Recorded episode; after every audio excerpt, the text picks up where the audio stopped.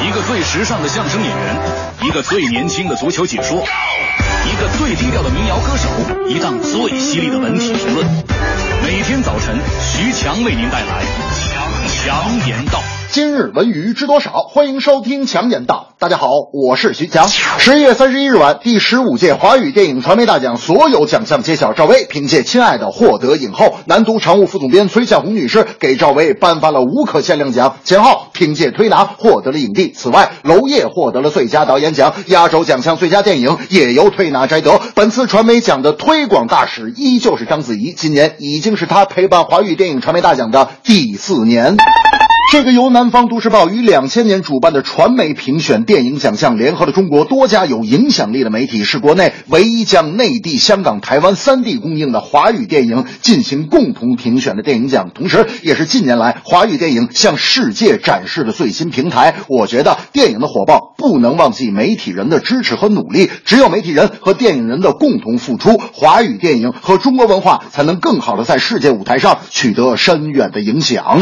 大明那天就说了：“你说为啥这些明星获奖之后上台发言只会说感谢这个感谢那个，而且都一样呢？”我说：“大明啊，这样说话不是显得谦虚吗？”大明说：“哎呀，千篇一律，显得没啥新意啊。”我说：“大明，你那个脱口秀不是最近获奖了吗？获奖感言写好了没有？你可以给我读一读啊。”大明说：“哎呀妈，要不说强子你是我的知音呢。”我说：“别别别，知音算不上。”大明说：“那你为啥非要听我的获奖感言呢？”我说：“关键是我最近失眠。”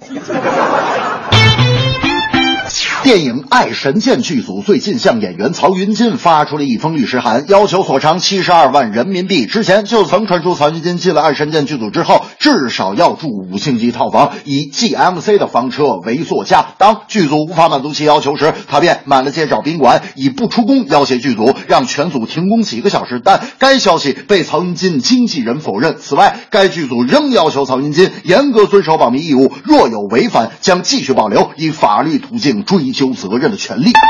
虽然具体细节是公说公有理，婆说婆有理，但律师函和甲乙双方的矛盾已既成事实。我想，剧组的专业度和演员的基本素质是本次事件的重要标签。若是剧组提前谈好条件，事情也许不会发展到如此地步。而曹云金，因为他那脾气，之前也没少出现这样的事情。我觉得，在中国电影行业昂扬向上的今天，这一类事件也在告诫电影人：只有提高了个人素质，行业的整体素质才能提高。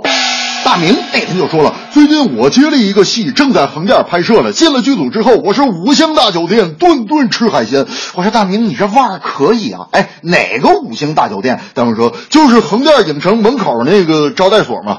这个我说您等会儿，别急别急，您不是说五星大酒店吗？大明说你你听错了，不是五星，是无星。我说啊，没有星啊。我说那顿顿吃海鲜呢？大们说哎，海鲜方面剧组做的还是很好的。就是海鲜品种单一了一点我说啥海鲜呢？大们说海带。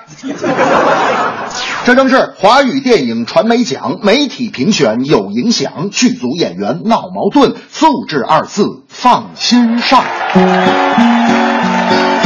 传媒大奖十五年，各大媒体来评选，旨在宣传华语影片，鼓励优秀演员。曹云金收到律师函，要求索赔七十二万，行业素质有待提高，平日学习不能少。